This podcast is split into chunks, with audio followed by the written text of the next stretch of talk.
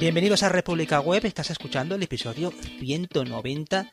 Yo soy Javier Archeni y tengo un episodio hoy especial porque vuelvo también con eh, nuestro amigo Facebook. Facebook ahora es Meta, una compañía que quiere liderar el mundo del metaverso, un espacio donde el mundo físico y el digital se unen para crear un lugar de, de interacción social, que de eso va mucho Facebook. El metaverso vendría a ser la evolución de las redes sociales que hoy lidera esa empresa. Facebook, eh, eh, por supuesto, al mando el señor Mark Zuckerberg, que es el profeta de, de todo esto del mundo del metaverso, aunque ya veremos que es un viejo conocido también el tema del metaverso. Este mundo virtual eh, que quiere crear o ha proyectado el señor Zuckerberg se pretende que se utilice para socializar, para comprar y también para compartir experiencias a través de lo que es la realidad extendida o virtual. Esa experiencia de metaverso ya eh, se intuye, eh, o por lo menos eh, mucha gente la asocia al mundo de los videojuegos, donde la gente está mezclando juego pero también interacciones sociales, como pasa con, la gente cuando juega así online, y, pero también las compras, también las compras, esa, esa actividad que también se produce con otros servicios que también se asocian con los juegos. Para comprender la evolución eh, de Facebook hacia ese llamado metaverso, es fundamental, creo, conocer su relación con la realidad virtual. Una historia que comenzó con la compra por parte de Facebook de la empresa Oculus. Eh, aquello fue muy sonado, se pagó un buen precio. Y que, eh, ya digo, desde el principio, esa, esa compra, yo por lo menos así me pareció verlo, se intuía como el destino de la compañía del señor Zuckerberg. Para este episodio eh, tengo la suerte de contar con la compañía de Verónica Rodríguez, una comunicadora especializada en realidad virtual. Verónica escribe estupendos artículos sobre realidad virtual en su página web, eh. Atención al VR porque coincide con sus. Curiosamente coincide con, con, las siglas de su nombre y apellido, Verónica Rodríguez. Y ella conoce muy bien a la perfección todo lo relacionado con la historia de Facebook y eh, la realidad virtual y aumentada en la empresa. Ella también es colaboradora de Real o Virtual, eh, el medio y comunidad líder sobre realidad virtual y aumentada en español. ¿Qué tal, Verónica? ¿Cómo estás? Hola, buenas, Javier. Muy bien, muchísimas gracias por invitarme al programa. Eh, muchas gracias a ti. Yo este, este programa lo he preparado así a la carrera con otro gran amigo del programa, Juan Simón García. ¿Cómo estás, Juan? Hola, ¿qué tal? Encantado de estar de nuevo aquí en casi ya mi segunda casa, porque ya he venido varias veces. Sí, a ti te voy a hacer como el Pablo Motos en el hormiguero, ¿no? Que da una taza cuando la gente va cada X programa, no sé cuándo, cuántos, pues tú ya tienes una taza pendiente del programa porque ya creo que esta es la tercera vez que vienes al podcast. Eres nuestro hombre de realidad virtual, eres el referente y, yo he contado contigo para, para traerte, eh, a, traerte a ti para contar cosas y también a alguien que tú me recomendaste, que es Verónica. Verónica, ¿quieres comentar algo de... Eh, yo te he hecho una presentación, ¿quieres comentar algo más de, de tu perfil profesional o algo que quieras comentar? Eh, bueno, pues si quieres por, presentarme un poco, bueno, lo primero, claro, siempre decir que eres experto o especialista en algo eh, como que es un peso tremendo, ¿no? Eh, sí que es verdad que yo llevo desde el 2016 especializándome en, en, realidad virtual, si bien mi background era más orientado a marketing y comunicación audiovisual, pero cuando me pusieron en 2000 15 unas, eh, unas DK1, Oculus DK1, que eran como el, primer prototipo que se hizo incluso de desarrollo, todavía no era comercial, pues ahí yo ya tenía, tenía como la sensación de que, de que aquello era muy diferente de todo lo que había visto en audiovisuales, que nada me había llamado la atención tanto como aquello. Y en 2016 me, me animé a estudiar producción de realidad virtual aumentada en la UTAD. Y a partir de ahí, de ese primer año de, introducción a, a, esta industria, me di cuenta de que, bueno, que, que si quería seguir por ese camino tenía que seguir conociendo más y yo que no soy una persona para nada técnica, pues me atrevía a irme a Estados Unidos, a, la Oculus Connect, que es el evento de referencia de la realidad virtual de, Facebook, que ahora se, bueno, antes se llamaba Oculus Connect, ahora se llama Facebook Connect, ahora supongo que será la Meta Connect, que ya hablaremos de esto. Em, y allí hice un curso de, Unity, eh, de realidad virtual, que ahí también averigüé, o sea, descubrí que lo de la programación no era lo mío. Yo admiro mucho a todos los programadores, pero bueno, sí que me ayudó a entender un poco, pues claro, cómo se estaba viviendo la realidad virtual en, Hollywood, ¿no? y allí había eventos de realidad virtual prácticamente todas las semanas, había una comunidad muy, muy rica, se estaban empezando a hacer los primeros desarrollos, videojuegos, empresas, y, la verdad es que yo me fui de allí pues con la idea de que, de que se fuera mi camino y, es un poco lo que he ido persiguiendo. He estado en startups de, realidad virtual como Oasis o como eFootball y recientemente me, me, he unido al grupo de Out of the Blue Games eh, que van a empezar ahora con un proyecto de, realidad virtual. Es un estudio de videojuegos que ha tenido mucho éxito con su último desarrollo, que es, eh, bueno, su primer título, como este estudio que es Call of the Sea.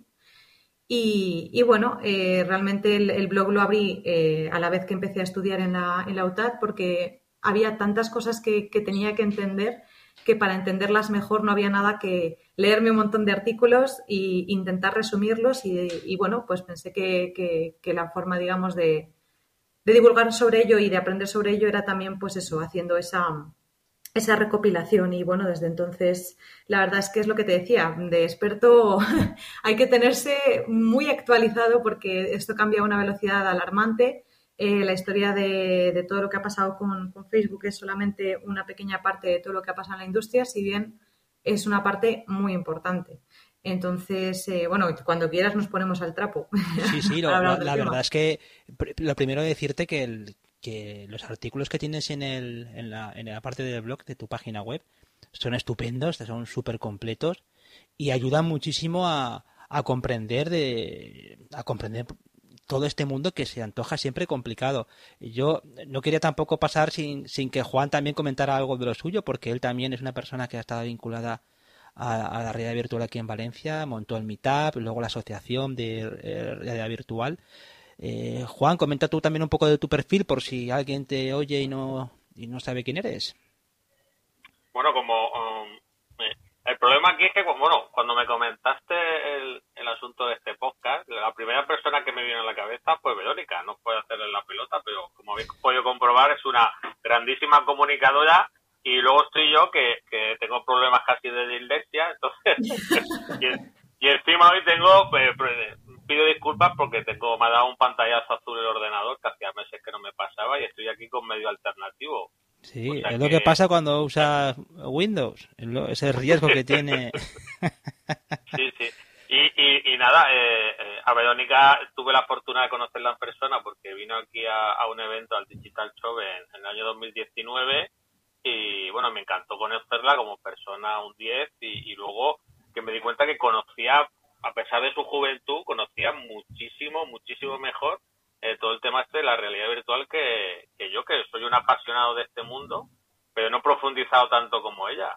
Y entonces, ya te digo, fue la primera persona a la que, en la que pensé, que encima, y luego, encima, eh, tenemos una mujer en el sector tecnología, que hay muchísimas mujeres en el sector tecnología, y que por desgracia se ve que luego los podcasts de tecnología no, no abundan. Entonces, una segunda derivada muy buena es eso que, que, es mujer y, que se visibilice también el, trabajo que se... un trabajo estupendo porque eh, entre, entre muchos artículos que tiene, yo quería empezar también con, con el tema este del, eh, del metaverso, eh, Verónica. ¿Qué, es exactamente el metaverso y por qué es ahora la brújula de Facebook? Uf, pues has empezado ahí por la pregunta más, más complicada. más dura, ¿no? Si, supieras cuántas, cuántas horas he tenido que meterle a, a entender qué, es el metaverso y, además desde diferentes eh, ópticas, ¿no? Porque a mí como investigadora no me gusta quedarme solamente con, una opinión o con una definición, sino que me gusta verlo desde, desde diferentes perspectivas. Y en este sentido, el, eh, lo que digamos yo he investigado acerca de lo que es el concepto del metaverso viene desde una vertiente académica, viene desde una vertiente empresarial y viene también desde una perspectiva un poco más humanista o un poco más filosófica, digamos, ¿no? más de, reflexión. Desde la parte más, más académica, eh, sí que es verdad que este concepto viene, de, viene del mundo de la ficción, es decir, no, no, podemos olvidarnos y esto es todo, vamos, esto es como regla de oro número uno, si quieres escribir un artículo sobre el metaverso, di que el término vino del libro de, de Neil Stephenson de Snow Crash. O sea, eso aparece en todos los artículos y, y es así, ese es el concepto, digamos, se conoció por primera vez en, ese libro y hablaba como, de un mundo social digital en el que la gente tenía una, vida alternativa, ¿no?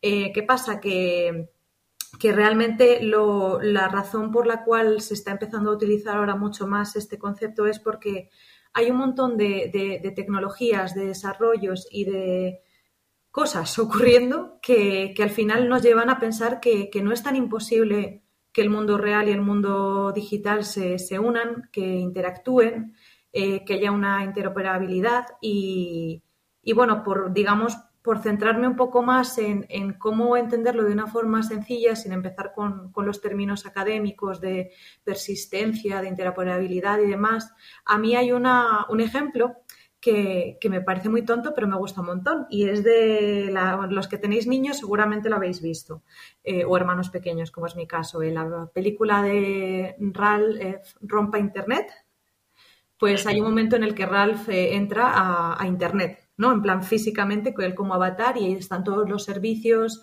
está Twitter, está un montón de cosas, incluidas las princesas Disney, metidos ahí dentro.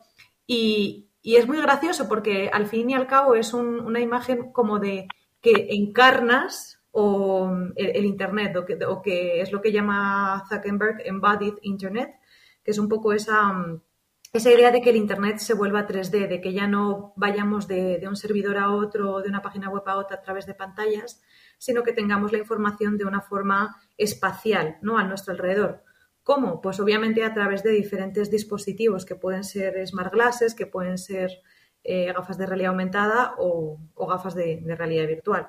Entonces, eh, si bien yo entiendo que para mucha gente esto puede ser un poco extraño, otra, digamos, perspectiva o otra forma de verlo es con respecto a cómo interactuamos socialmente en el, en el mundo de, los videojuegos. No sé si vosotros sois muy gamer. Juan, me suena que tú no mucho.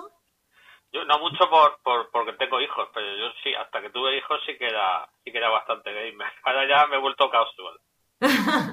¿Y tus hijos juegan, juegan a Fortnite? Son niñas y, no, no, le gusta lo de pegar tiros, ¿eh? La verdad es que le gusta más el tema de granjitas y cosas de ah, eh, ¿Y qué me dices de... Mm, ay, ¿Cómo se llama esta de las granjitas? ¿Animal Crossing? No tenemos de, esa plataforma, pero sí que High Day, que es en la plataforma Android, que es lo de cuidar una granjita y todo eso, sí que, sí que les encanta. Mm. Pues en este, en ese sentido, eh, bueno, y Javier, no sé si tú de tu familia. no, yo lo estoy viendo ahora, yo sí que lo estoy viendo ahora de manera tangencial con, con sobrinos, porque ya a mis sobrinos les ha pasado un poco el arroz de eso, ya son un poco más mayores, pero ahora con eh, pues, eh, pues, sobrino es un fan de, de Fortnite, de, de, Roblox, de todo ese tipo de historias que, que es verdad que en cierto eh, en cierta capa de la población eso está arrasando, es una es un mundo que yo lo veo Tú preguntabas si yo era gamer, yo lo fui en mi época de mozalbete y luego ya rompí con todo el mundo ese de, de los juegos, pero pero ya me estoy viendo que igual me tengo que volver, volver a poner a los mandos, ¿eh? Hombre, yo creo que para, algunas generaciones es ya una cuestión de, cómo entendíamos, mm, bueno, no sé si incluirme ahí, porque la verdad es que yo estoy, yo, me siento más alma vieja, pero bueno, es verdad que ahora los videojuegos son también plataformas sociales. Este es otro de los grandes cambios que, facilita el entender el concepto del metaverso, que tú quedes con una persona no a tomarte una cerveza o un café o a ir al parque a, comer pipas, sino que quedes en un mundo digital a, jugar campeonatos o a ver quién cae el último al escondite con tus avatares, etcétera, es algo que, para ellos es de lo más natural, el, no, verse con sus amigos de forma física, pero estar todos los días conectados y hablando y, y a lo mejor pues durante una partida se cuentan su vida y hablan y demás y es una cosa que, eh, vamos, yo veía que mi hermano de 17 años es que, digo, pero pero tío, no sé, sal, sal a jugar a la pelota o algo, pero a él le gusta ese, ese, mundo, es, es, es su nueva realidad. Y además, Verónica, yo, ahí fíjate que también lo que, lo que sí que veo es que la, eh, por supuesto es una cuestión generacional, que nosotros ya veníamos de jugar a los juegos, quizá otro tipo de juegos, pero ese salto generacional en el tipo de cómo se juega, de las formas que se juega, parece que no, pero van pasando los años, se va haciendo cada vez más normal que ahora gente de veintitantos años, pues haya jugado a esos juegos en línea, no, en línea, perdón, colaborando con, con gamificación, todo ese tipo de cosas. Y es una cosa que también incluso, no sé si vosotros eh, compartís esta apreciación, pero ahora, por ejemplo, con, el, con este éxito de, del juego del calamar de Netflix, no deja de ser una serie que yo, eh, yo, pensaba, es que esta serie también, quien ha pensado, vale, ha copiado muchas cosas, eh, siempre se dice, ha copiado esto, ha copiado lo otro, pero yo creo que a la gente joven le atrae mucho por el factor juego. Parece una tontería, pero es verdad que son juegos muy muy de calle, porque luego ves la serie y son juegos de, de, barrio, de, de calle, de, de, de lo que jugábamos muchos también cuando éramos pequeños, pero pero yo creo que ese rollo de que sea juego, de que haya ese tipo de. como que haya una especie de. Porque todo es muy juvenil, es, una, es un guion muy juvenil, pero eh, hasta eso está bien pensado, ¿no? Como incluso estas generaciones más jóvenes asocian mejor la parte del juego a todo, lo explica todo mejor el juego que para nosotros, ¿no? Que estábamos más acostumbrados al cine, a la novela, a la televisión. En cambio, las generaciones más jóvenes todo va por el todo lo explican por el juego. Pero piensa que, el tema del juego yo creo que va intrínseco a nuestra naturaleza. A todos nos gusta jugar. ¿Tú por qué no saltas a la copa cuando ves a los niños en el parque? Porque te da vergüenza. Te da vergüenza que, a ti te encantaría estar saltando a la copa con los niños. Hombre, yo lo hago, ¿eh? No sé tú, pero yo lo hago. Sí, pues me refiero que, a ti te gustaría me, da, me da miedo que se me salgan las rodillas, si no lo haría también. pero es eso, es porque el, juego yo creo que nos llama muchísimo. Nos, eh, ya te digo, yo no juego a videojuegos todo lo que me gustaría, pues porque tengo que estar con los hijos, trabajo y demás. Pero yo creo que a todo el mundo le gusta jugar. Pero claro, a uno le gusta jugar eh, con videojuegos, a otro le gusta jugar a, juegos más físicos, más físicos o más eh, o al fútbol o al baloncesto, pero a todos nos gusta jugar. Sí, sí, es verdad. Sí, a ver, en ese sentido sí que es verdad que eh, una, una, de las cosas que me, que me pareció impresionante de, con respecto a tendencias de mercado es el hecho de que los videojuegos sean un sector que ya mueve eh, más dinero que el cine y la música mm. juntos que, es una cosa que, no deja de asombrarme, o, el sector de los eSports, ¿no? que también ha tenido un gran crecimiento y, que no deja de ser ver a unos chavales jugando en un ordenador a, que están haciendo una competición pues en un mundo fantástico y lo que sea, pero que no están haciendo un deporte como, como el fútbol o como el tenis, están sentados viendo sus pantallas y necesitan unas habilidades eh, muy concretas y, muy loables, pero que estamos, estamos digamos, en esa, en esa cúspide de, otra época donde lo digital se entiende de forma diferente. Es decir, incluso mm. la posesión de objetos digitales en los videojuegos, el comprarte un, un, skin para tu avatar o un objeto de colección o lo que sea, es de, es, les resulta de lo más natural, ¿no? De gastarse 500 euros en un nuevo cuchillo para Counter-Strike o similares. Sí, sí, totalmente, totalmente. Y aparte, tú fíjate como los referentes culturales o por lo menos sociales de, gran parte de la población joven, y cuando digo joven podemos, no sé, hasta los 30 años, veintitantos años, también viene muy muy prendada de eso. Pues yo, cuando ves a un, a un Ibai, que siendo un referente ahora incluso en ámbitos que parecerían de locura, por ejemplo, el periodismo deportivo, eh, lo asocia siempre a que Ibai viene de, plataformas relacionadas con el juego. Entonces, todo eso va. Es que es lo que os, comentaba antes. yo estoy completamente de acuerdo con, lo que dice Verónica. Es que, aparte del impacto económico que tiene todo esto, es que es la tormenta perfecta para que el mundo de los juegos explote de forma que, que, que afecte a otros ámbitos en los que no considerábamos que iba a, a tener efectos muy, muy importantes. Y en este sentido, yo, yo también me preguntaba mucho qué había detrás ¿no? del éxito de, los videojuegos y tal, y, en concreto, más allá de, por ejemplo, los eh, videojuegos de móvil, hay una, hay una categoría que, que a mí me resulta muy interesante, pues que son juegos como Roblox, como Fortnite y tal, que son como plataformas virtuales donde no es un videojuego que compras una vez, te pasas los niveles y ya está, sino que son sitios de encuentro social eh, y además eh, son como, como que tuvieran vida propia, les ocurren cosas, de repente tienen una, una nueva era, un nuevo evento en el cual hay un, no sé, un meteorito, un apocalipsis, un nuevo evento que desencadena toda una serie de, de, nuevas skins, de nuevos personajes, de nuevas historias, de nuevos retos, y los juegos van viviendo y, evolucionan, digamos, en, lo digital.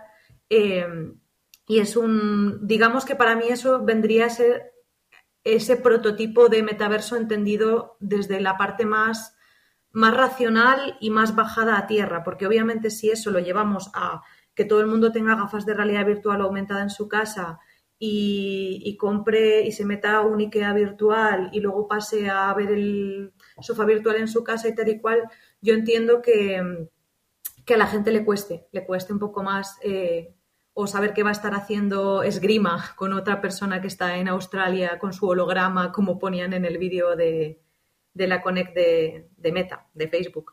Entonces, creo que en ese sentido, cuando me preguntaba sobre la brújula, eh, yo creo que Facebook sí que tenía claro al, comprar eh, Oculus en el 2014 por el doble de lo que pagó por Instagram, sí que tenía claro que ahí estaba viendo un poco el futuro de, quizás no de su compañía como la entendemos hoy en día, pero sí quizás el futuro de las redes sociales.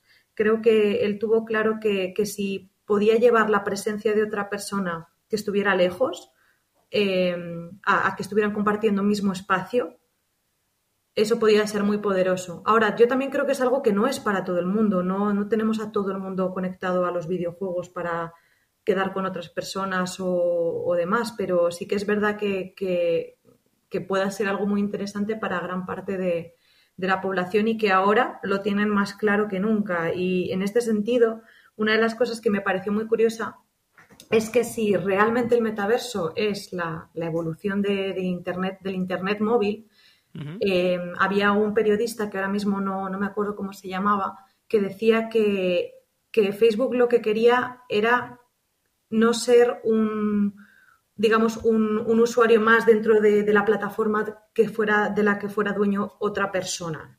¿no? que él ya quería como ser dueño de algo de por sí mismo. ¿no? Facebook no dejaba de ser, o Instagram o WhatsApp, una red social de algo más grande que era el Internet móvil o las plataformas móviles o los ordenadores, etcétera. Ahora con esto quiere, con la parte de hardware y demás, como liderar también todo ese ecosistema. Y, está claro que, está apostando muy, muy fuerte por ello.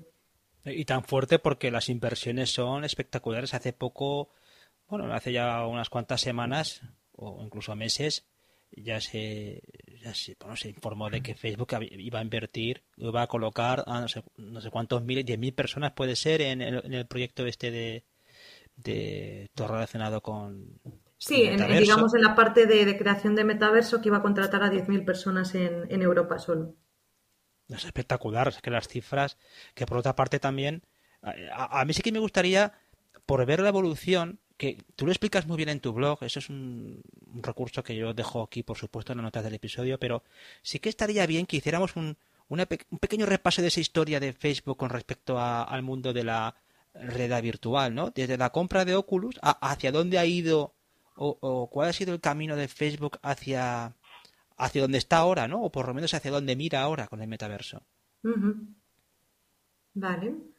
Pues, eh, a ver, en ese sentido, como comentábamos, el, hito número uno o el primer paso fue cuando, cuando Mark Zuckerberg eh, visitó eh, a Palmer Luckey, que fue el, verdadero creador de, las gafas de realidad virtual modernas, digamos, que fue un, proyecto de Kickstarter que tuvo muchísimo éxito y, y entonces empezaron a hacer como prototipos como mejores y demás y en un momento dado eh, Mark Zuckerberg estuvo eh, viendo ese prototipo, incluso estuvo viendo dentro del, bueno, es que no me voy a enrollar con eso porque esa es una historia como para otro podcast, pero también estaba de por medio Valve, estaba de por medio HTC, em, todo empezó como, como suele ocurrir muchas veces en la historia, algo se activa y se activa a la vez. Entonces ya había como esa, esa inquietud de que se estaba haciendo algo para resucitar la realidad virtual, que ya había tenido un poco su intento en los 90. Y, con, esta, con esta compra, pues muchos, digamos, coinciden en que fue un poco la, era de, la realidad virtual moderna porque el, que una red social o un grupo empresarial como Facebook comprara un, una startup de, realidad virtual, pues era algo, era algo importante. Sí. Eh, pero pues podía ser como Google o como muchos otros gigantes que compraban cosas pues por si acaso y luego muchas veces las abandonaban. ¿Qué pasó? Pues que em, eh, digamos que Facebook y, Oculus tuvieron muchos intentos de, trabajar juntos, entre medias muchos fundadores fueron abandonando el proyecto por, diferencias y, demás.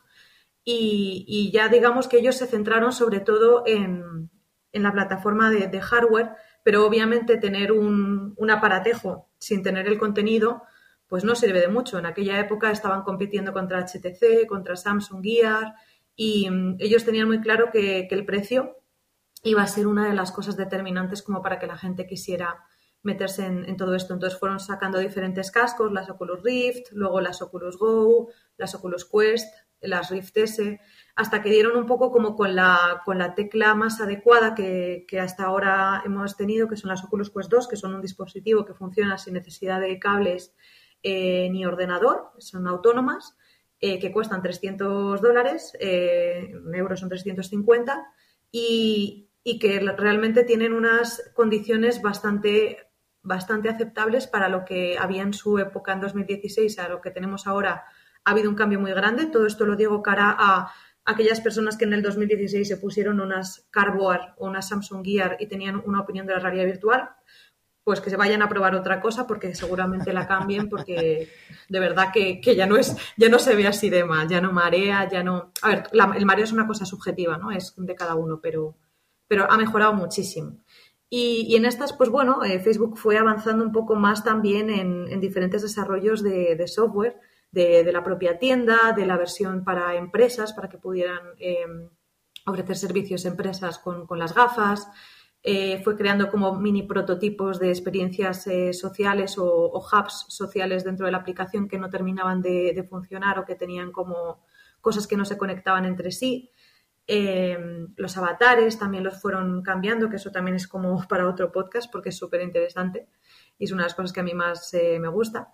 Pero digamos que todos aquellos esfuerzos ya empezaron a tener una dirección clara cuando decidieron que cambiaban eh, lo que era la parte de ARVR, lo iban a, unificar en un grupo de trabajo que se llamaba Facebook Reality Labs. Y aquí van a estar conectados no solamente la parte de realidad virtual que ya hemos conocido, sino también todos los esfuerzos que están haciendo realidad aumentada como por ejemplo Spark Yar Studio, que es el estudio con el que se hacen los filtros de, Instagram de, pues, eh, bueno, los filtros que, habéis visto en Instagram de poner caritas y que salgan cosas y de juegos. Sí, sí, sí, para los stories y todo esto, sí. Efectivamente, efectivamente. Entonces, eh, digamos que moviéndonos al estado actual desde, desde, desde entonces, digamos, las cosas han ido exponencialmente creciendo, ¿no? Como que de repente eh, Facebook estaba en las noticias mm, de, realidad virtual, prácticamente cada semana había una noticia sobre lo que estaban desarrollando, sobre sus planes de, contratación de personas. Ya de repente la, plantilla global de Facebook, eh, de Facebook como grupo, ¿vale? Incluido Instagram, WhatsApp y tal y cual, pues de, esa plantilla enorme, ya el 20% o casi el 20% era específicamente de esta división de Facebook Reality Labs. Entonces, si había alguien que estuviera creando, es nada malo, o sea, ninguna, no hay, no hay empresa que pueda competir contra eso. Porque además no, de estos 20, o sea, estas personas, estas 10.000 personas, no están solamente atendiendo a, los juegos o a la parte de business, están sobre todo haciendo mucho research, están investigando computer vision, o sea, están trabajando en, en las próximas iteraciones de la compañía, en los próximos cascos, en las próximas plataformas, en, en, construir, digamos, eh, mejores herramientas para el ecosistema. Entonces, eh, claro, pues esto ayuda a que, a, que estén donde están ahora mismo y por si fuera poco, eh, a ver, siendo sinceros, mm, si algo es famoso de, Oculus o de, o de, Facebook con respecto a la realidad virtual, es, el gaming, son los videojuegos y en este sentido, pues Facebook también fue muy inteligente de, ir adquiriendo diferentes estudios de videojuegos eh, durante, durante años como para buscar esas exclusividades o, tener un poco más de, capitalización, digamos, sobre el sector del gaming, porque además coincidió un poco que se apagó eh, PlayStation VR, que fue muy fuerte en su momento, vendió 5 millones de consolas, como que de repente, hasta que llegó la PlayStation 5, pues la VR parecía que estaba abandonada, ahora ya confirmaron que están trabajando en otro casco, pero bueno, mientras Facebook ha ido comiéndole terreno al, al gaming, pero yo creo que en el fondo Facebook sabe que el gaming, como venga PlayStation VR 2, lo van a tener complicado, ¿eh? Pero bueno. Mm, porque ahí fijaros que yo una, una, pregunta que os lanzo a los dos. Eh, ¿Vosotros pensáis que Facebook eh, ha tenido eh, más aciertos que errores en todo el tema este de la realidad virtual? Me refiero a que es verdad que al igual que ha pasado con otros con otras empresas que ha comprado Facebook, ha habido muchos muchas deserciones. Eh, eh, sí que es cierto que ahora tiene la suerte de Facebook, que tiene a, John Carmack, por así decirlo, él, pues uno de las grandes mentes detrás de la tecnología, pero eh, todos los, los, fundadores que han ido participando o han sido compradas sus empresas y luego han entrado en Facebook, no han cuajado con la filosofía de Facebook. Lo que quiero deciros es que pensáis que Facebook ha tenido más aciertos que fracasos o que por lo menos su capacidad financiera ha podido gestionar eh, o esperar lo suficiente como para poder ahora estar en posición, como tú decías, de ser inalcanzable a, la hora de, ser una empresa líder en, en realidad virtual? Pues, no sé, dale tu Juan. No, yo creo que sí, por, por lo que ha comentado Verónica, que lo ha resumido todo muy bien, porque hay muchísima historia ahí detrás. Eh, yo creo que sí hay que tener más aciertos que errores. Eh. De hecho, la, el dispositivo, digamos, de lo más vendido en, los últimos meses. Eh, tiene una calidad, yo tengo las Oculus Quest, las 1, y tiene una calidad bastante buena para, para ser un dispositivo que no necesite de un ordenador. Y aunque ha cometido errores, ha apostado, lleva apostando muchos años, que compró eh, todo esto arrancó en 2012 con el Kickstarter de Oculus, la compró en 2014 y ya han pasado siete años desde que la compró y, y, como habéis comentado, el 20% de la plantilla de eh, investigación y desarrollo, creo que he leído un artículo que llevaban ya 20.000 millones gastados, eh, es una apuesta decidida. O sea, sí, sí, sí. ¿Qué, es lo que comenta Verónica? Ahora llega PlayStation y, saca el PSVR 2 y, van a vender muchísimas. Y llega Apple y saca sus supuestas gafas de realidad mixta en 2022 y arrasa también. Pero yo creo que está muy bien posicionada Facebook para, para cometer estas embestidas de la competencia. totalmente. De hecho, creo que si alguien se puede permitir tener fallos a nivel económico son ellos. A nivel visual o a nivel de imagen, sí que es verdad que ya es una empresa de por sí controversial y, mm. y, creo que también esto les está ayudando como a, limpiar o a desviar la atención de, otros temas. Pero, eh, por ejemplo, hubo, hubo un casco que sacaron que fueron las Oculus Go, que de hecho fue la primera gafa que yo me compré, que, que fueron un fiasco. O sea, ellos pensaron que iban a vender muchísimas unidades y, no fue así y las tuvieron que, retirar. Entonces, em, obviamente no todo, no todo es un camino de rosas. Eh, seguro que hay muchos proyectos abandonados por el camino. Eh, también en su día abrieron un estudio de como de, experiencias narrativas que se llamaba Oculus Story Studio y también lo cerraron. Em, entonces yo creo que bueno, eh, todo, todos los errores muchas veces son aprendizajes. pero está claro que hay una, una dirección o una forma de, hacer las cosas eh, que quizás no a mucha gente o no a todos les encaja y, que Facebook al final es una empresa que, sabe hacer dinero y que sabe hacer negocio. Y, entonces va a priorizar siempre, yo creo, el, hacer las cosas que, puedan generarle un, beneficio económico y a lo mejor todo el mundo no, no entiende esa parte que es tan, tan obvia y tan evidente para, mm, para mucha gente, ¿no?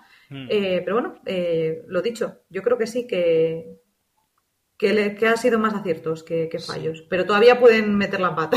Sí, esa parte, esa parte que comentabas de, esa cortina de humo que parece que, le ha venido muy bien a Facebook para tapar todos esos papeles de Facebook que hablábamos hace poco aquí también en el podcast. Eh, muchas personas también ven esto como, o por lo menos la, percepción que yo saco de todo esto es que parece como que a mucha gente le ha pillado con el pie cambiado, incluso dentro de la propia compañía. Yo antes comentaba eh, eh, a John Carmack, pero también mucha gente dentro de la compañía se muestra un poco escéptico con, con ese rumbo tan tan de gurú que pretende eh, Zuckerberg en, el tema este de metaverso. Parece como... Yo la sensación que tengo... Eh, a ver también vuestra opinión. Yo creo, que han adelantado... yo, creo, perdón que te interrumpa, yo creo que han adelantado su hoja de ruta.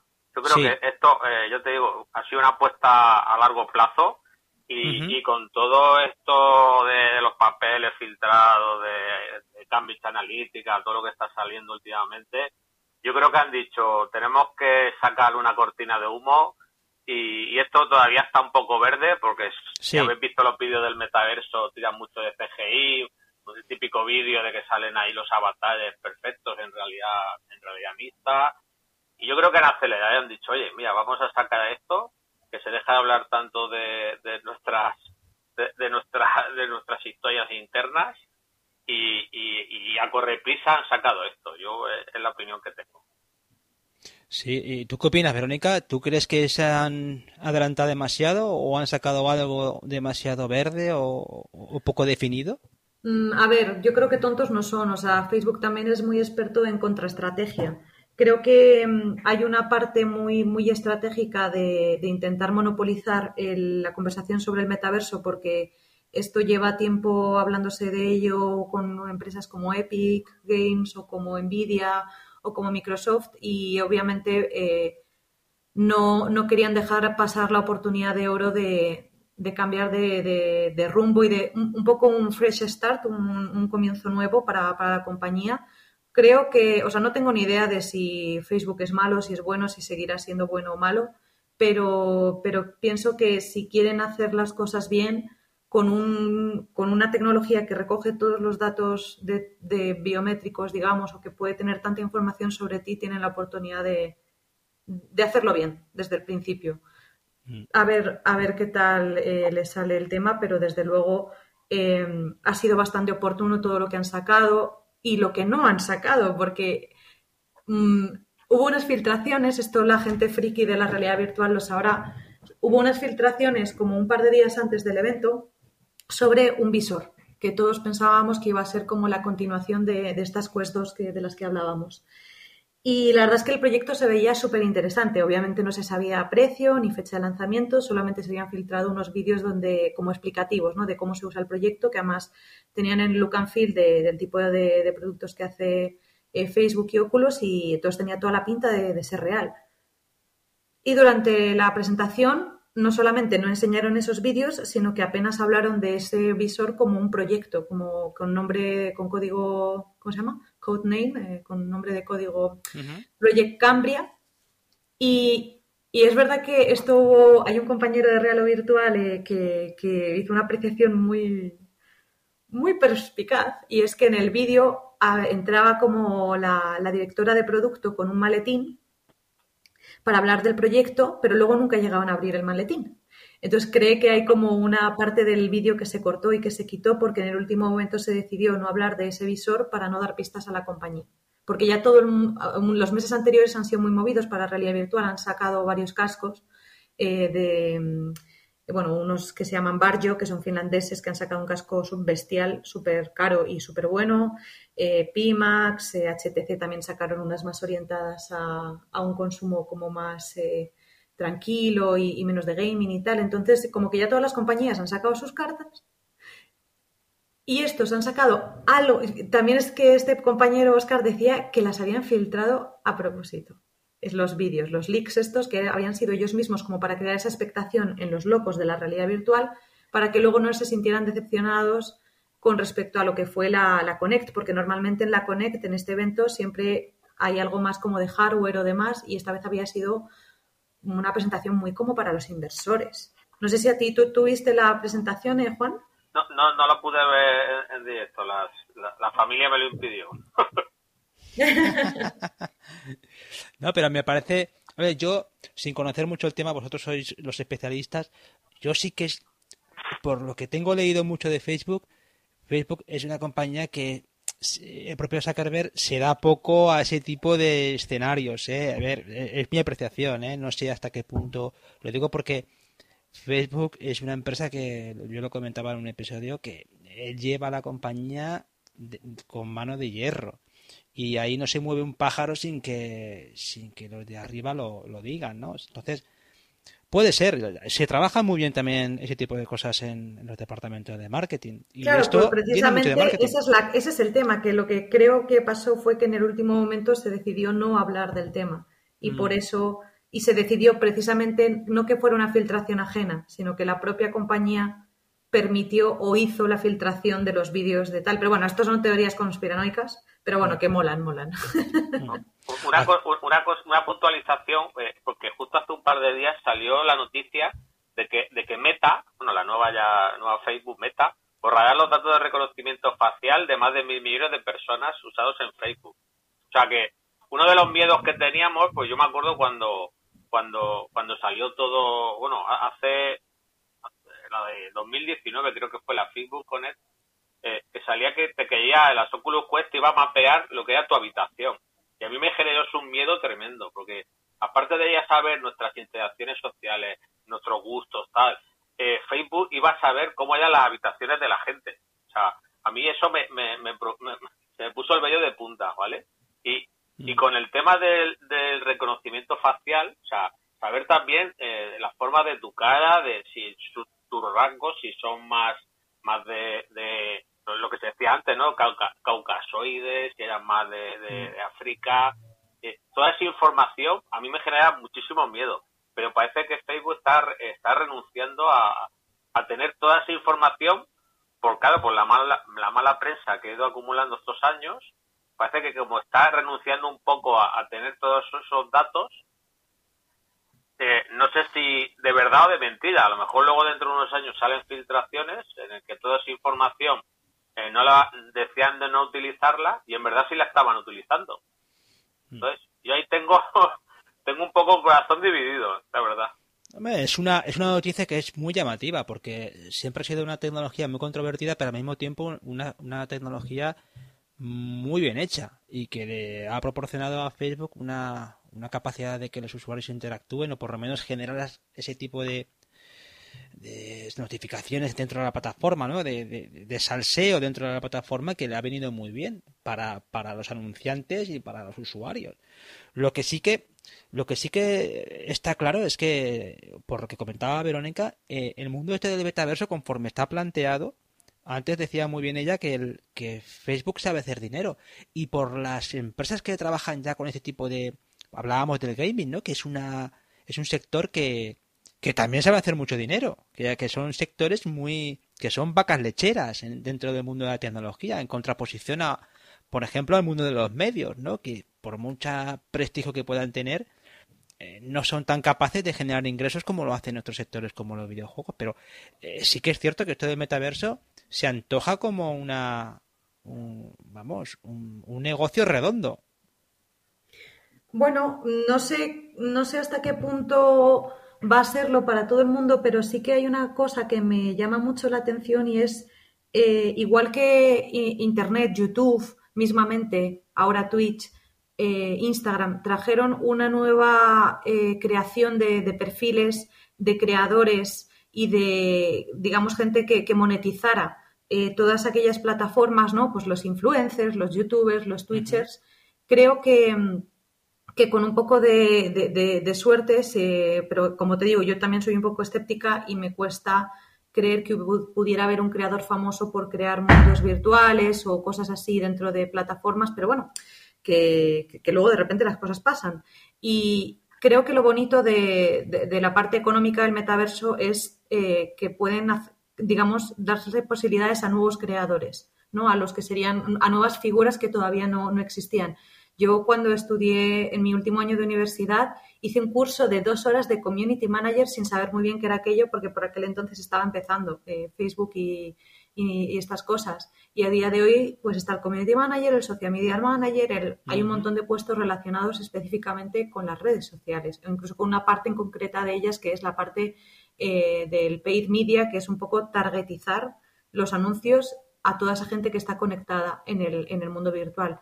Y, creo que además las posibilidades de, mm, económicas es que son, no sé, creo, creo que hay un montón de, de perfiles que pueden tener cabida dentro, porque si hablamos de hacer una copia del mundo real, eh, en cierta medida, pues a lo mejor vamos a necesitar historiadores, conservadores de patrimonio, como Juan, que puedan meter una, un, un, objeto eh, para que no para, para, que más gente lo pueda ver dentro de un mundo virtual o para conservarlo y demás. Entonces creo que eso pueda ser interesante. No sé desde tu perspectiva, Juan, cómo lo ves.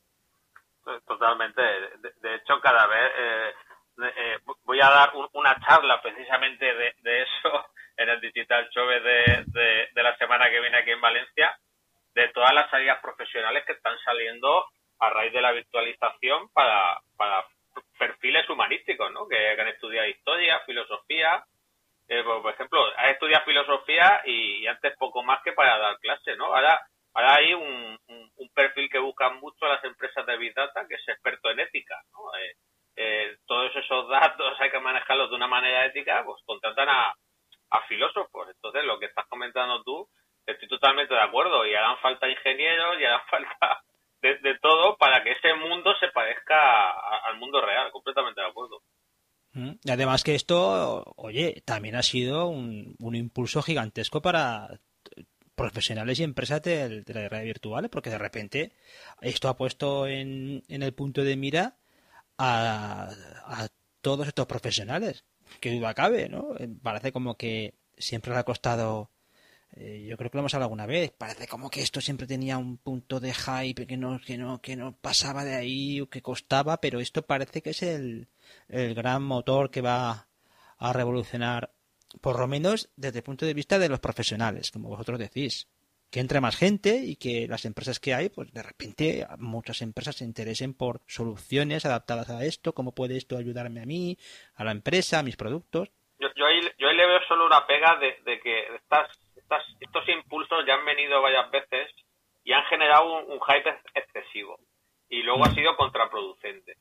Entonces, eh, eh, todo el mundo, imaginaos lo que comentaba antes Verónica, eh, uno que ha visto una cardboard que se marea y que conozco muchísimos amigos y que ya la realidad virtual no la quieren y solo le recuerda a, la angustia que, sintieron, Entonces, si, ven este vídeo de, de, los avatares, de todo esto así tan tan, real, ¿vale? Pues diga, mira, voy a probar. Y se pone unas una HoloLens o algún, bueno, HoloLens que aquellos que tengan una HoloLens que, es bastante caro, ¿no? Pero y que vean el, estado actual de la realidad mixta y digan, oye, eso no es lo que salía en el vídeo.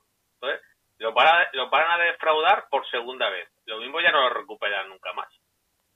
eso es lo que a mí me da rabia, porque los apasionados de esta tecnología vamos a estar ahí siempre pero también tenemos que ser un poco coherentes en, no decir, no, no, este es el año de, la explosión de la realidad virtual. Oye, será un impulso que viene muy bien por lo que comenta, de que muchas más empresas pues tendrán más, más encargos y, más gente conocerá todo el tema este de, de la realidad virtual, mixta, aumentada, pero que también mucha gente se va a sentir defraudada a lo mejor por segunda o por tercera vez y también hay que tener mucho cuidado con eso.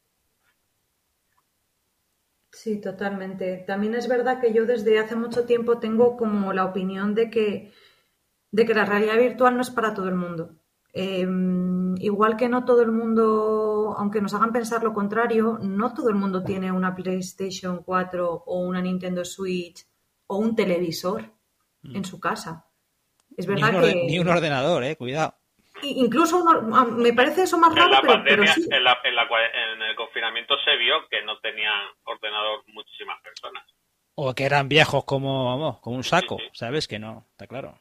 Efectivamente, entonces eh, sí que es verdad que, que, todo, todo este movimiento que hay respecto al, concepto de metaverso ayuda, yo creo que más que a, a vender gafas, ayuda a, a que ponerse unas gafas o tener unas gafas o decir que has quedado con unos amigos para jugar en las gafas no sea algo tan extraño. Es decir, creo que es mm. más como una aproximación social de decir, hay un mundo virtual que puedes acceder a, través, a, él a través de pantallas o a través de, de, las gafas, que, en el que ya hay personas, porque claro, también lo que pasaba muchas veces en Internet, Second Life y demás, que podías estar allí y que no hubiera ni Peter. Y muchas veces con las gafas de realidad virtual tú te metías a, sitios y no había nadie. Ahora poco a poco se están poblando esos mundos virtuales con, nuevos usuarios y, en este sentido creo que, todo lo que está pasando va a favorecer a que no sea una cosa tan, tan extraña como tan,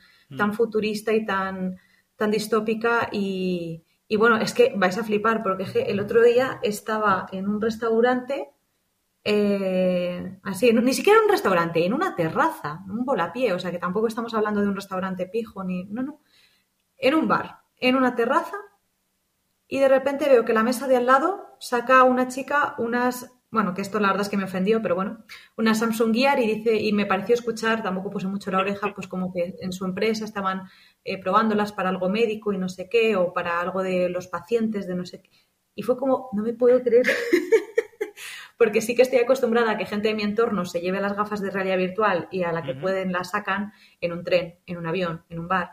Pero que así alguien random de repente tuviera unas gafas de realidad virtual delante mío, pues fue como, oh Dios mío. Sí, ¿no?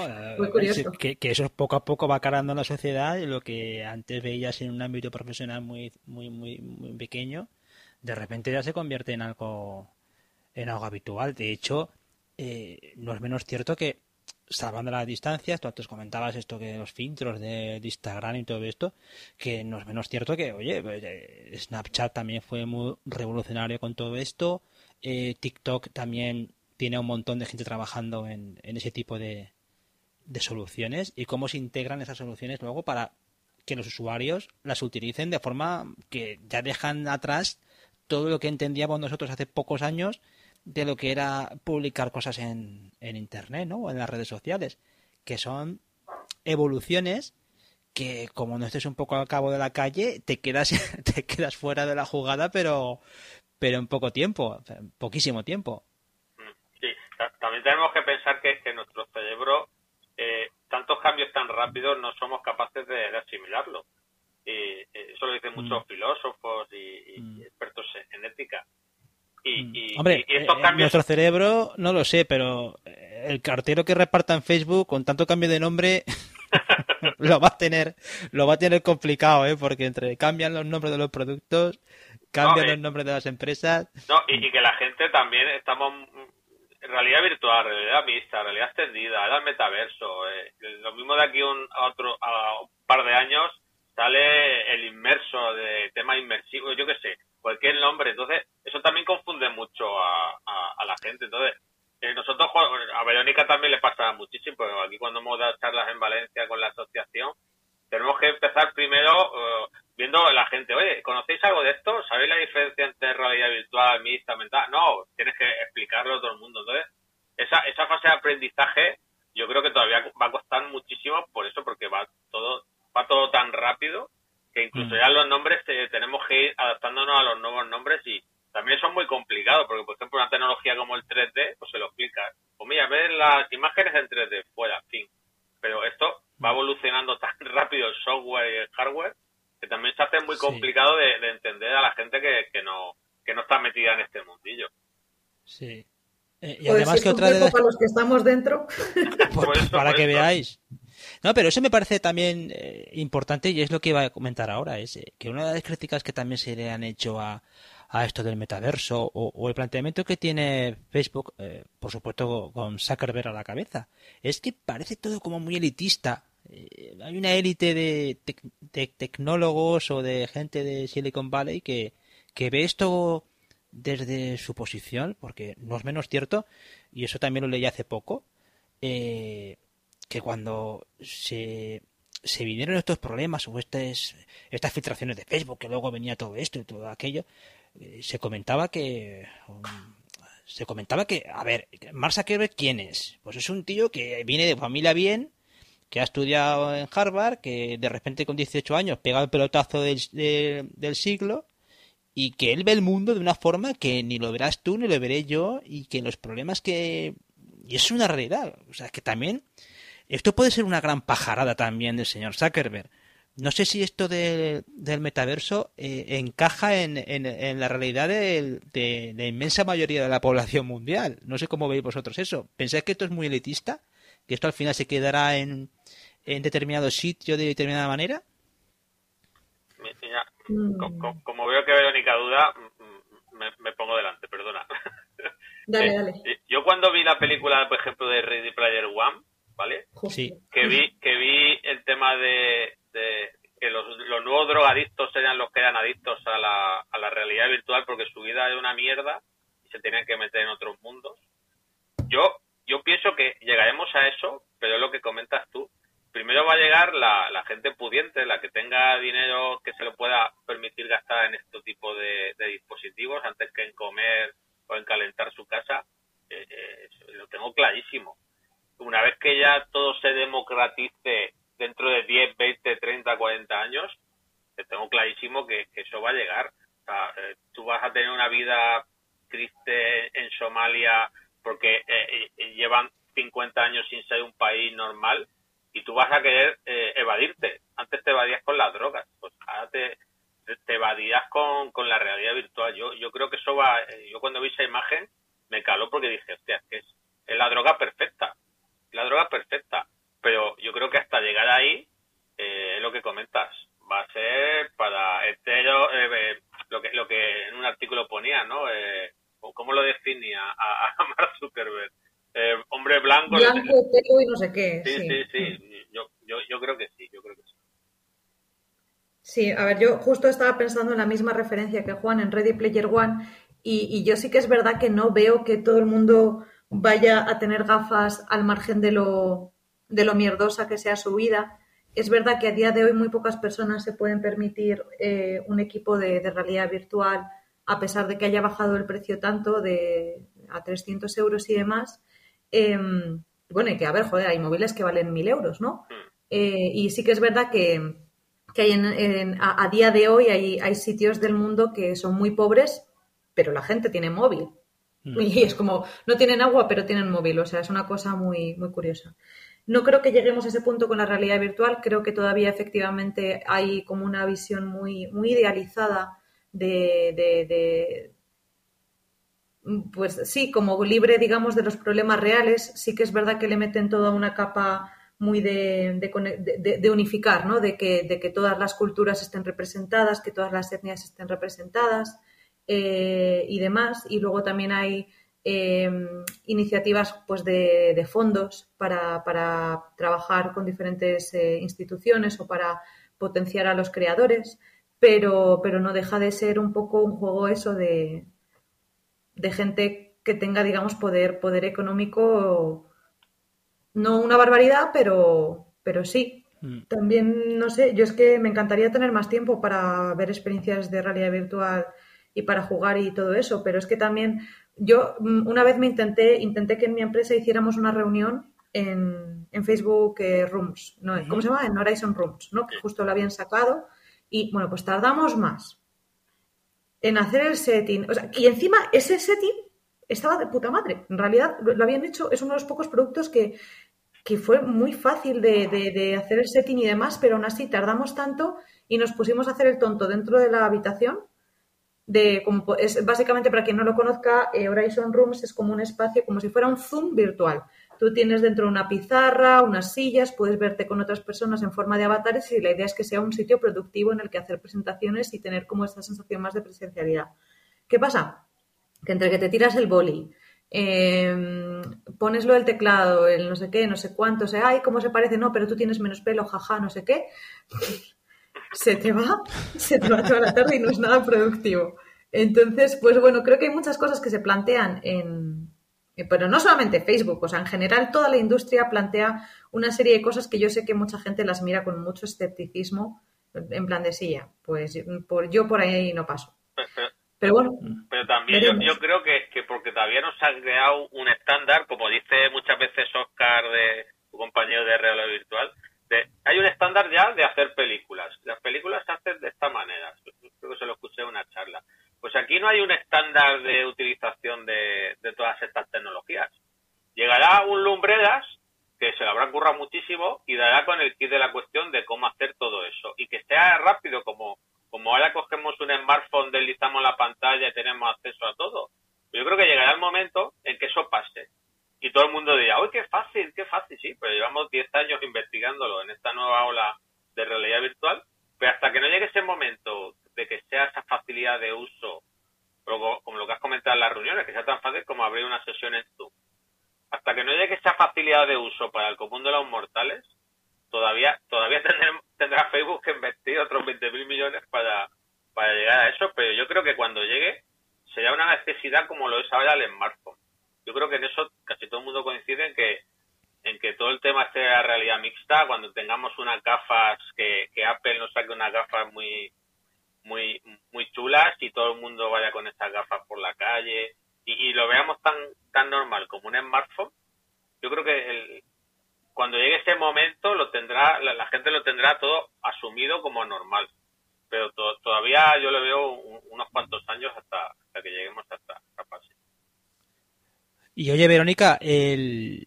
¿quién acompaña a Facebook en esta aventura de metaverso? O sea, ¿qué otras empresas de tecnología están ahí en esa, en, en esa batalla o en, esa, eh, en ese proyecto del metaverso?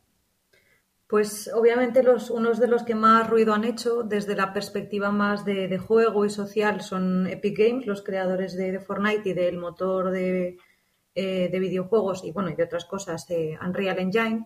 También tenemos a Microsoft eh, y también tenemos que tanto Microsoft como Nvidia quieren crear un poco el, metaverso de, los ingenieros y, de, y el empresarial, digamos, mientras que Facebook y Epic Games están más eh, más centrados en la parte de, gaming y, de social. Y luego se nos olvida que también en la parte de realidad aumentada eh, y de mapeo del mundo, que es un componente yo creo que muy, muy importante del concepto del metaverso, pues Google ya tiene localizado todo, todo el planeta, ¿no? Y lo tiene eh, a escala real y en 3D y etcétera. Entonces, son los nombres más, más sonados, digamos, de, todo lo que está ocurriendo.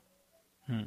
Aquí lo único que se me escapa es la, el papel de los chinos, porque, oye, los chinos también tienen mucho que, que decir en todo esto, ¿no? Creo que también tienen empresas eh, como, como la propia empresa. Se han centrado en la inteligencia artificial y, que son líderes mundiales en el tema de redes 5G y 6G.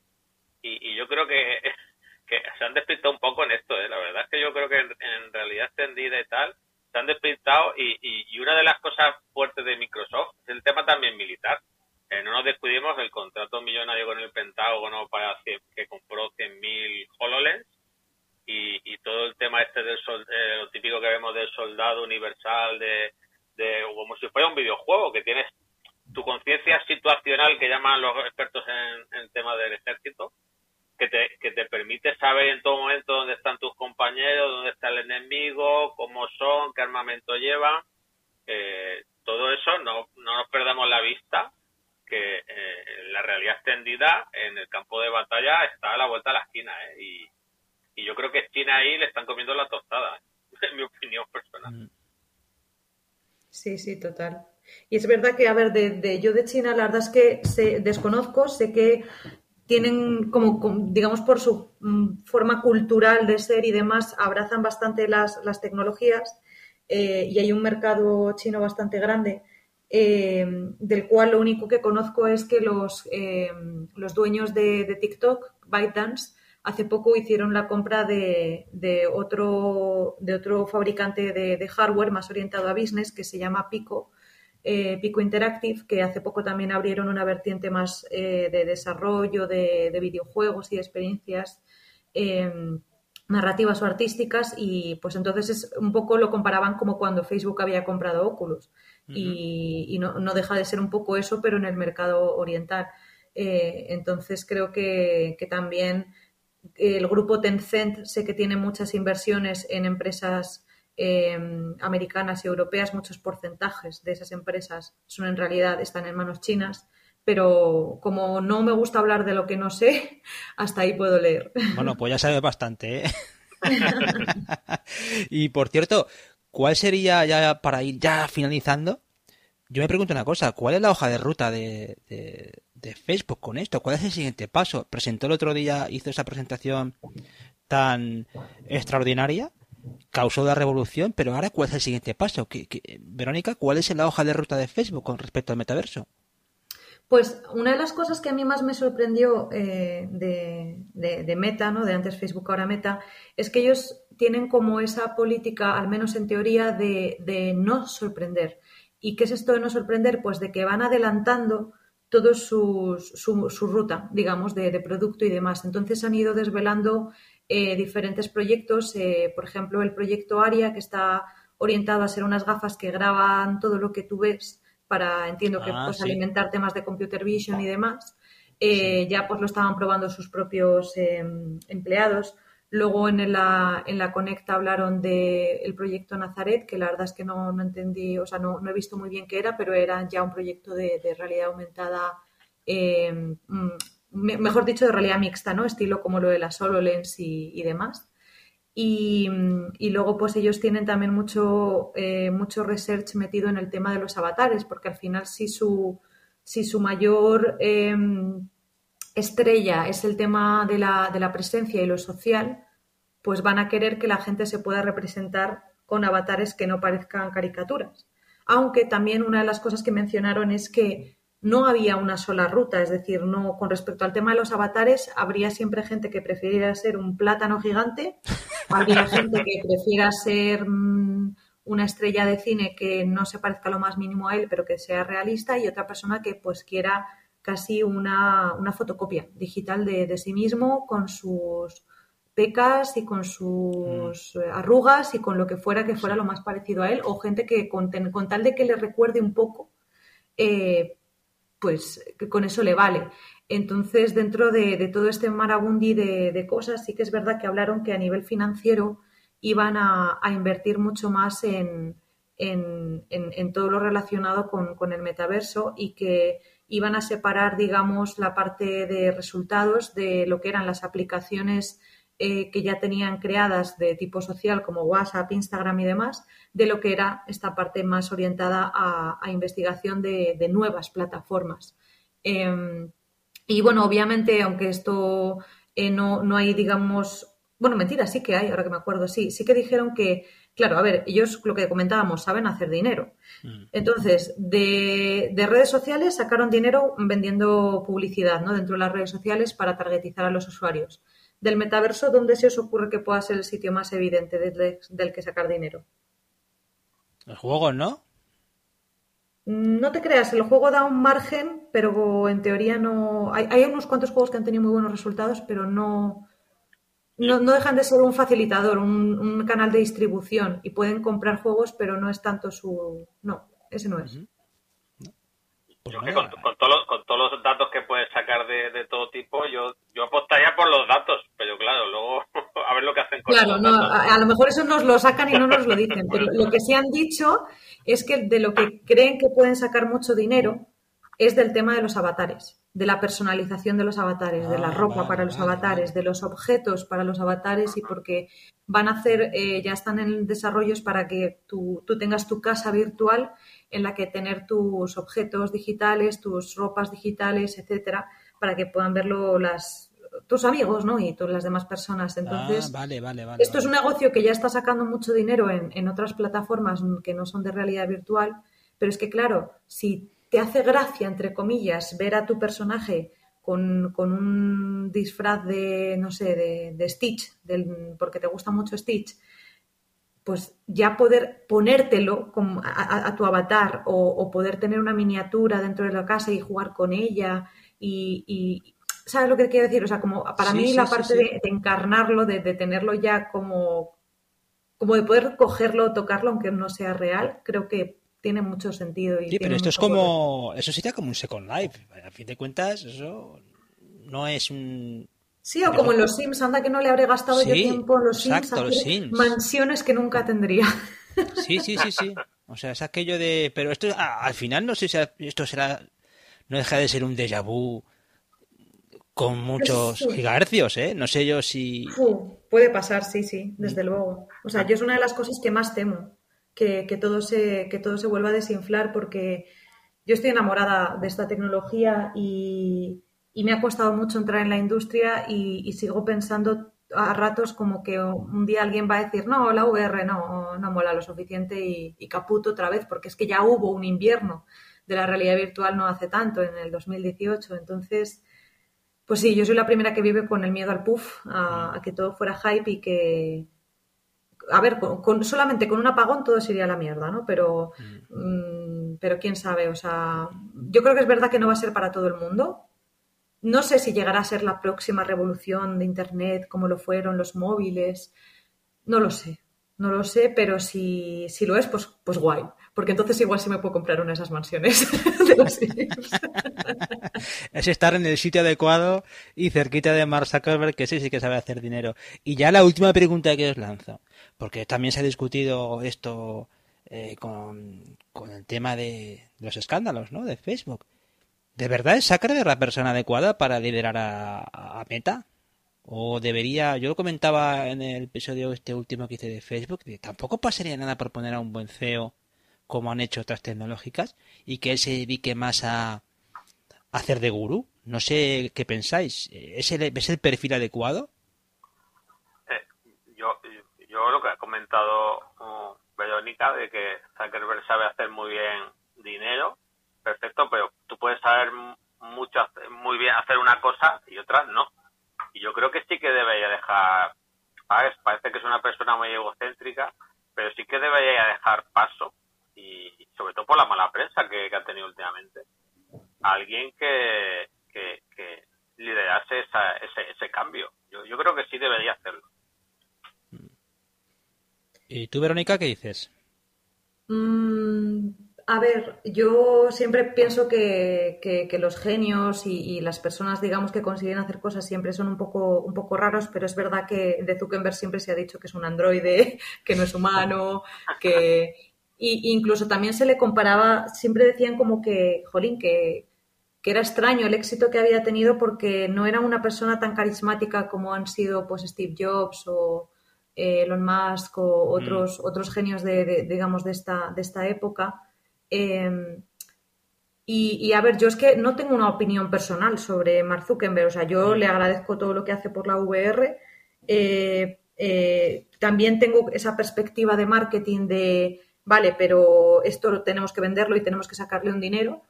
Em, y, más allá de eso, pues no, no, tengo ni idea. O sea, sí que creo que, que al final, aunque él decida muchas cosas, estamos hablando de una empresa con, con muchísimos millones de empleados. Y que si de todo, si realmente todo, todo, absolutamente todo tuviera que depender de él, no se habrían hecho la mitad de las cosas que se han hecho. O sea, yo creo que si se rodea de un buen equipo y delega y, y, sobre todo lo que me mola es que están invirtiendo mucho en investigación. Es decir, mm. no, no es tanto rollo, no, pues yo tengo esta super idea y la quiero hacer pues porque me sale de la punta del nabo y ya está, sino que, realmente le están metiendo mucho a, a más de, vale, de gafas de realidad virtual, que no a curar el cáncer, de acuerdo, pero que no sé, eh, veremos. Yo creo que em, a día de hoy quizás sí es la mejor persona porque es muy creyente de, la VR y de todas estas cosas. Ahora, creo que también se necesita un perfil un poco más escéptico y un poco más técnico. Entonces, por ejemplo, mientras esté Carmack, por ejemplo, por allí, creo que no se desmadrarán mucho las cosas. Ahora, si Carmack abandona el, el, este definitivamente, pues, pues no sé. No sé. Yo a, a, Zuckerberg lo que sí que hay que reconocer de que siempre se ha rodeado de gente muy válida en la parte de consejo de dirección de la empresa porque ahí tiene a Rick Hoffman, el de, Netflix, tiene a gente súper válida y ese ha sabido siempre rodear de esos grandes, de esas grandes figuras, de, porque él incluso llegó a conocer al propio Steve Jobs. Steve Jobs, que por otra parte, eh, un genio, un genio, un genio, pero, pero como persona era bastante cuestionable, ¿eh? Y eso lo dice, lo dice mucha gente que lo conoció de cerca. Entonces, o sea, si ya pretendemos que Zuckerberg con lo que es y encima sea el comandante Lara, ya Entonces ya sería ya el... Vamos, habría que hacer un monumento en cada plaza. Hombre, eh, han, monopolizado las redes sociales, WhatsApp, Instagram, Facebook, o sea, lo tienen que, lo tienen que haber hecho bien. pero yo, yo, estoy convencido de que Facebook, por ejemplo, se está convirtiendo en una red social de, para, para viejos, eh, lo digo así porque porque ya la gente joven no quiere estar en Facebook, está en Instagram, está en Snapchat, está, en otras redes sociales. Sobre todo en TikTok. Sí, pero pero pero esto cambia, pero Juan, esto cambia un poco la historia, ¿eh? yo creo que también es lo que es lo que iba, lo que estaba hilando. ah, vale, vale. yo yo creo, yo por ejemplo, yo estoy saturado de redes sociales, me, me he salido de casi todas, estaba un poco saturado, pero yo creo que, que lo que sería hoy son, ¿no? Que sería ese, ese mundo virtual con avatares, con tu casa y tal. Yo creo que sí que sería una buena manera de, de, de, la red, las redes sociales llevarle al siguiente nivel. Yo, e, eso, ahí sí, sí, me apetece estar en esa red social, te lo digo en serio. Tener mi mm. casita, que visiten mis mm. amigos, jugamos al ping-pong virtual, tal. No sé, eh, yo estoy saturado ya de, de, las redes sociales tal y como las conocemos y yo creo que es un movimiento muy acertado, ¿eh? Poder tener su luces y sombras, pero yo, yo sí, sí que lo veo. A lo mejor luego no triunfa. Eh, ¿Quién decía hace 20 años que iban a triunfar en las redes sociales? Nadie, nadie mm. pensaba en eso. Pues. Claro. Mm.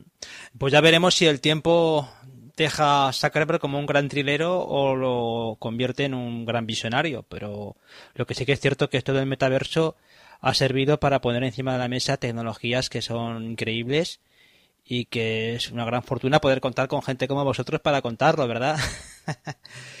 Oye, eh, Verónica y Juan, eh, dejar vuestras coordenadas ya para terminar o si queréis dejar algún recurso, lo que queráis. Yo voy a dejarlas en las notas del episodio, dejo todo lo que contéis, pero aprovechar ahora para dejar aquí lo que queráis. Verónica, que, es la invitada, invitada estrella, que, que arranque. Eh, bueno, pues eh, yo eh, las redes sociales tampoco es que me encanten, pero la verdad es que son útiles, las cosas como son.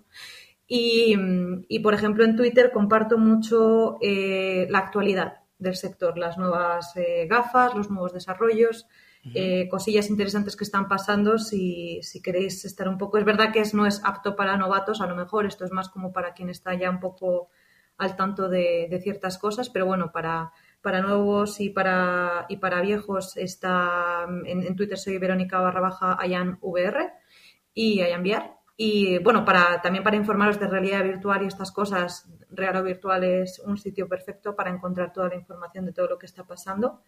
Y, mm, y nada, y en la web de vez en cuando escribo estos artículos un poco recopilatorios, y digo de vez en cuando porque es que tardo la vida en escribirlos. no, me extraña, ¿eh? No me extraña porque son súper completos, son una joyita.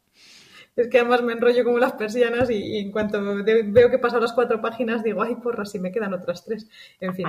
Y ahí, ahí podéis encontrar un poquito también de, curiosidades del sector. De, os, podéis encontrar desde cosas de realidad virtual social hasta cosas de teatro y realidad virtual. Eh, en fin, ahí hay un poquito de, todo. Y también, pues, LinkedIn, lo, cualquiera que, que tenga curiosidad un poco de, cosas que pasan en el sector y además también las comparto muchas veces eh, en LinkedIn, eh, que es Verónica Rodríguez Pérez, eh, a enviar también. Así es más fácil encontrarme.